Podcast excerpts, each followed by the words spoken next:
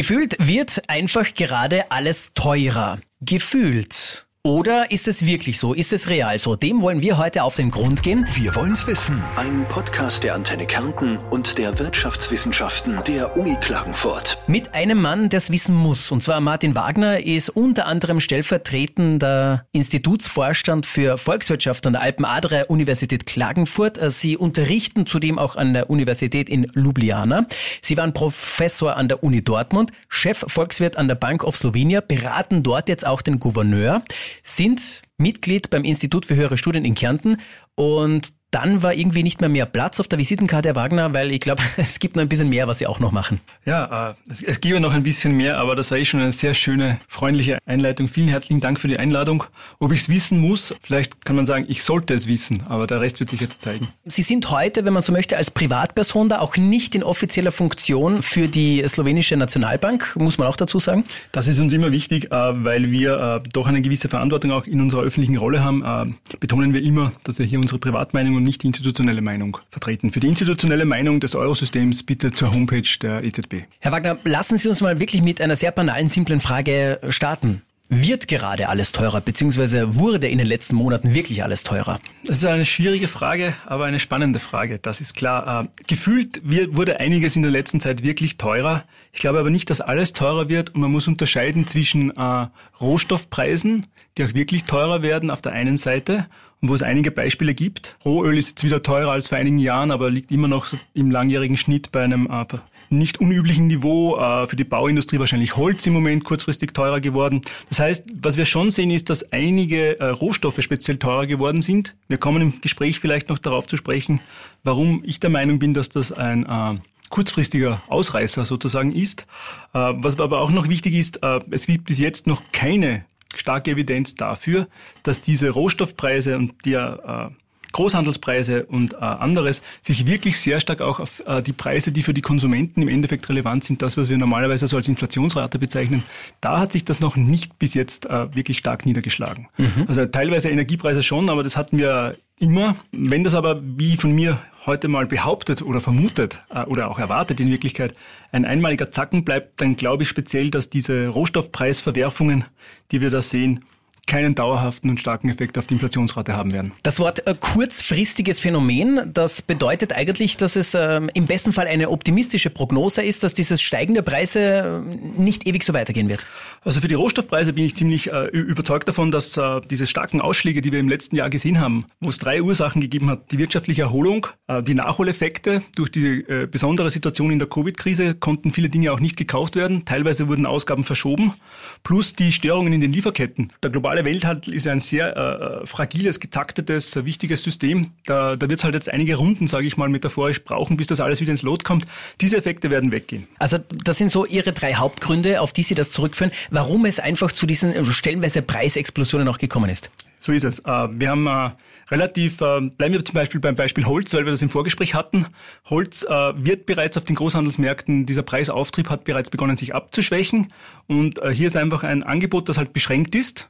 Holz wächst halt in einer gewissen Geschwindigkeit nach, ist bis zu einem gewissen Grad äh, in einer bestimmten Menge verfügbar. Wurde jetzt viel nachgefragt, auch auf dem Bau, weil die Bautätigkeit war vorher schon sehr hoch. Die Bauindustrie war ja auch eine der Industrien, die durch die ganzen Lockdown und sonstigen Maßnahmen am wenigsten betroffen war. Das hat unter anderem auch dazu geführt, dass äh, mehr Österreicherinnen und Österreicher auch äh, der Meinung sind, ihren Wohnraum verbessern oder vergrößern zu müssen. Das heißt, eine gute Auslastung in der Bauindustrie trifft auf noch stärkere Nachfrage durch mehr Wünsche von Konsumenten und Konsumentinnen. Dazu kommen noch Infrastrukturprojekte durch die öffentlichen Förderungen. Und wenn ein beschränktes Angebot auf äh, steigende Nachfrage trifft, dann ist es eben so, dass normalerweise die Preise steigen. Sie haben Holz angesprochen. Wir, wir, wir haben oder hatten es bei Beton, bei Zement, bei so Metall zum Beispiel auch. Äh, genauso ist es. Äh, all das würde ich im Prinzip, kann man im Prinzip völlig analog zu Holz sehen. Also auch die österreichische Beton- oder Zementindustrie ist eben äh, in der genau der gleichen Situation, dass die Produktionsmenge an Zement halt beschränkt ist. Es gibt eine gewisse Anzahl von Zementfabriken in Österreich, die sind voll ausgelastet, das ist alles verkauft, angeblich bis Jahresende. Und ein neues Zementwerk hinzustellen, wird so schnell nicht gehen, wird vielleicht auch nicht geplant, weil äh, ich schon davon ausgehe, dass diese rege Bautätigkeit vielleicht weitergeht, aber das wird sich wieder einpendeln. Kann man sagen, dass dieses ähm, nicht von allen erwartete schnelle Erholen der Wirtschaft uns jetzt im Umkehrschluss dann eigentlich ein bisschen auf den Kopf fällt, eben dass dann äh, genau diese Teuerung äh, daraus entsteht? Bis zu einem gewissen Grad, ja. Ich würde nur nicht sagen, dass uns das wirklich auf den Kopf fällt. Denn äh, wenn jemand, äh, wenn Sie etwas verkaufen möchten und Sie sind in der Lage, dass Ihnen Ihr Produkt aus der Hand gerissen wird, dann ist das für denjenigen, der es kauft oder äh, diejenige, die es kauft und teurer kauft, vielleicht nicht so schön. Aber für Sie als Anbieter ist das ja jetzt nichts Schlechtes, wenn Sie höhere Preise durchsetzen können. Wer es gerade massiv zu spüren bekommt, sind alle, die äh, Sanierungsarbeiten am Eigenheim oder auch in der Wohnung durchführen oder die gerade Haus bauen. Es hat einige Häuserbauer gegeben, die haben jetzt in der Miete abgebrochen, weil sie gesagt haben, die Kosten explodieren. Das können wir uns jetzt gerade nicht leisten.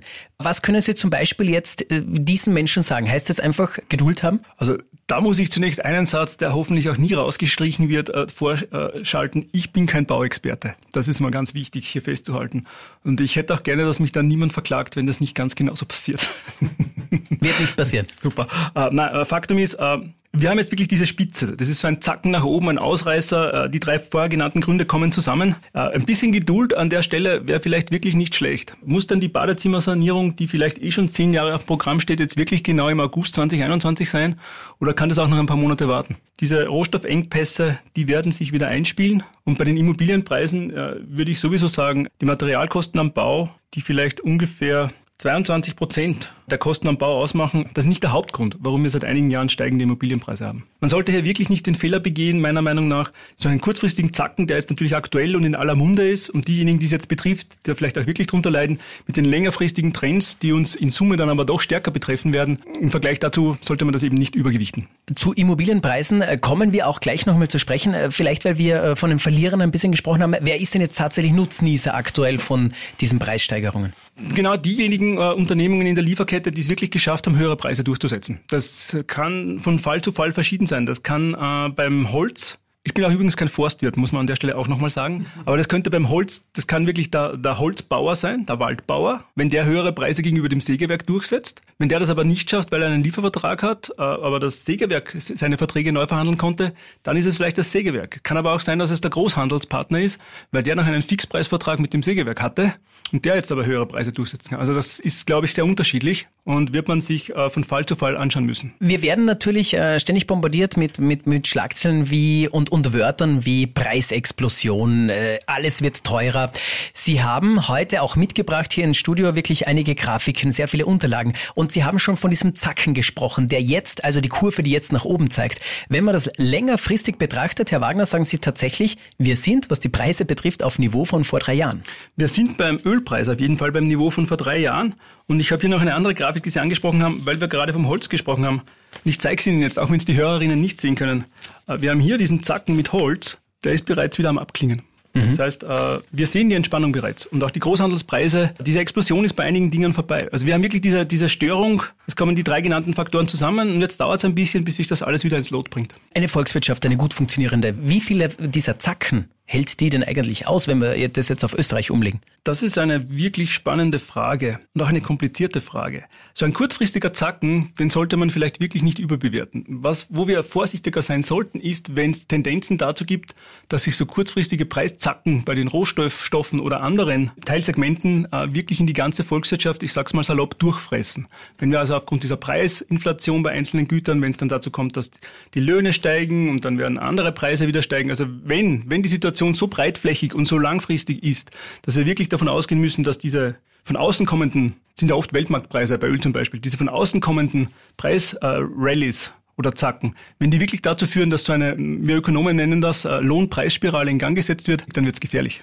Und dann muss man vorsichtig sein. Wenn wir äh, das vielleicht jetzt nochmal zusammenfassen können, in, in dem Wissen, Sie sind äh, weder Forstwirt noch Gastwirt, sondern eben Volkswirt und auch kein Bauexperte.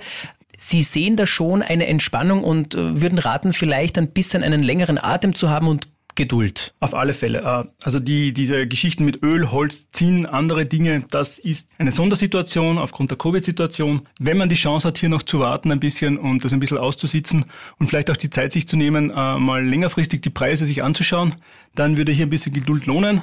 Andererseits ist natürlich schon auch davon auszugehen, dass es eher wenig Anzeichen dafür gibt, persönliche Meinung jetzt, dass es zu einer großen Immobilienpreiskorrektur nach unten kommt. Das heißt, Sie haben jetzt hier zwei Dinge. Wenn wir wieder unter der Nebenbemerkung, dass ich weder Immobilienexperte bin noch Bauexperte, wir haben zwei Effekte, die man sich überlegen muss. Zum einen kann man wahrscheinlich schon davon ausgehen, dass die Immobilienpreise in den nächsten Jahren wahrscheinlich eher nicht fallen werden, vielleicht sogar ein bisschen steigen. Zum anderen ist es jetzt eine schwierige Situation, wenn man genau jetzt vielleicht einen Vertrag abschließt, weil jetzt gerade alles sehr, sehr unklar ist mit der Situation. Ähm, ist vielleicht für jeden eine persönliche Überlegung. Wie lange kann ich noch warten? Wie schätze ich das Risiko ein? Wie stark glaube ich diesem Wagner, dass das mit den Preisen jetzt nur ein kurzfristiger Zacken ist? Aber ein bisschen langer Atmen, ein bisschen in Ruhe überlegen und nicht immer auf den letzten Zacken reagieren. Ich glaube, das ist generell ein guter Ratschlag. Also eben, wenn Sie diese Zacken, die wir so gerne auch dann, dann sehen in den Grafiken mit der Jahreszahl Natürlich. drunter, vielleicht einmal schauen, okay, ein paar Jahre zurück, wie war denn das? Und genau ist dann vielleicht sogar eine Gerade fast durchzuziehen. Genau, also wie wir haben's, Sie haben es vorher auch schon gesagt, der Ölpreis ist jetzt im Prinzip genauso hoch, wie er vor drei Jahren circa war. Aber wenn ich es jetzt mit dem letzten Jahr vergleiche, ist das natürlich ein, ein, ein rasanter Preisanstieg. Aber die Situation im Frühjahr 2020 waren halt außergewöhnlich tiefe Ölpreise, weil die Nachfrage wirklich eingebrochen ist, weil man weder was kaufen noch produzieren konnte. Und noch einmal auf Immobilienpreise zurückzukommen, eben da, da, da sind wir definitiv eine Steigerung in den letzten Jahren, was, was mhm. Grund und Boden betrifft. Mhm. Das bedeutet, wer Eigenheim besitzt, könnte sich jetzt schon mal glücklich schätzen. Also in puncto Wertanlage wahrscheinlich äh, eine gute Entscheidung gewesen. Also wenn Sie ein Eigenheim besitzen, ist es mal grundsätzlich günstig, weil das ein, ein Vermögensobjekt ist, das Sie auch selbst bewohnen und es hat an Wert gewonnen. Ja, in der Tat. Das kann Ihnen jetzt äh, im Prinzip, solange Sie nicht verkaufen, werden Sie diese Gewinnsteigerung nicht realisieren, aber als Vermögensobjekt ist es natürlich viel mehr wert. Also alle, die da Immobilienbesitz besitzen, haben ähm, von diesen Immobilienpreissteigerungen profitiert. Und natürlich im Umkehrschluss, da die Einkommen in Österreich weniger stark gestiegen sind, aber nicht nur in Österreich, in, in im Wesentlichen allen Ländern, haben diejenigen, die äh, keine Immobilien besitzen, im Vergleich zu denen, die Immobilien besitzen, die aus ihrem Lohneinkommen beispielsweise Mieten zahlen, die haben im Vergleich dazu halt nicht profitiert. Herr Wagner, unser Gespräch stand ähm, so unter dem, dem großen Thema Rohstoffpreisexplosion. Wie geht's weiter? Da würde ich jetzt mal behaupten, haben Sie uns eigentlich doch eher ein bisschen entwarnende, optimistischere Aussichten mitgebracht. Was gibt es von Ihrer Seite abschließend dazu noch zu sagen? Also bitte mich nicht so misszuverstehen, dass ich gesagt habe, äh, übernächste Woche werden die Preise genauso sein wie vor einem Jahr. Was ich hier äh, in den Raum gestellt habe, ist, dass diese großen Zacken, das wird sich alles wieder einebnen. Ansonsten, grundsätzlich würde ich sagen, nicht aufgrund der Überbewertung von einzelnen, vielleicht auch extremen Ereignissen äh, die Nerven wegschmeißen, die Dinge in den Kontext stellen und in Ruhe darüber nachdenken, bevor man eine Entscheidung trifft. Herr Professor Wagner, Sie sind ja auch Mitglied am Institut für höhere Studien in Kärnten. Volkswirtschaftlich betrachtet, ähm, was gibt es da aus, aus Kärntner Sicht auch zu sagen? Äh, oder ist Kärnten generell als Volkswirtschaft auch zu klein, dass man da viel darüber verlieren kann? Nein, also es sind zwei Dinge. Vielen Dank, dass Sie das noch ansprechen. Auch in der Vorbereitung auf dieses Gespräch ist mir wieder schmerzlich bewusst geworden, dass das Kärnten Institut für höhere Studien ein bisschen einen Dornröschenschlaf derzeit führt und es gar nicht so leicht war, auch kärntenspezifische Informationen, die ich auch noch gerne wirklich mitgebracht hätte, zu finden. Das heißt, äh, vielleicht auch durchaus als Eigenwerbung für unser Volkswirtschaftliches Institut, für das Kärnten IHS. Ich glaube, es wäre einer Region wie Kärnten, wie vielleicht anderen Regionen, wird es gut zu Gesicht stehen und es wäre eigentlich sehr billig, ein eigenes, auf die Region auch fokussiertes Wirtschaftsforschungsinstitut auch zu unterstützen. Martin Wagner, ich bedanke mich für ein äußerst interessantes Gespräch und wer sich noch mehr mit der spannenden Thematik unter anderem der Volkswirtschaft äh, befassen möchte, das neue Studiensemester unter anderem bei Ihnen startet dann wieder im Herbst. Ganz genau so ist es. Ganz, ganz herzlichen Dank für die Einladung. Ich hoffe, die Ausführungen waren nicht zu wirr. Lassen Sie mich ja die Gelegenheit am Abschied nochmal ergreifen. In Ruhe Entscheidungen treffen und jetzt nicht aus meinen Aussagen hier irgendwelche Anlagetipps oder sonstiges herauslesen. Vielen Dank. Wir wollen's wissen. Ein Podcast der Antenne Kärnten und der Wirtschaftswissenschaften der Uni Klagenfurt.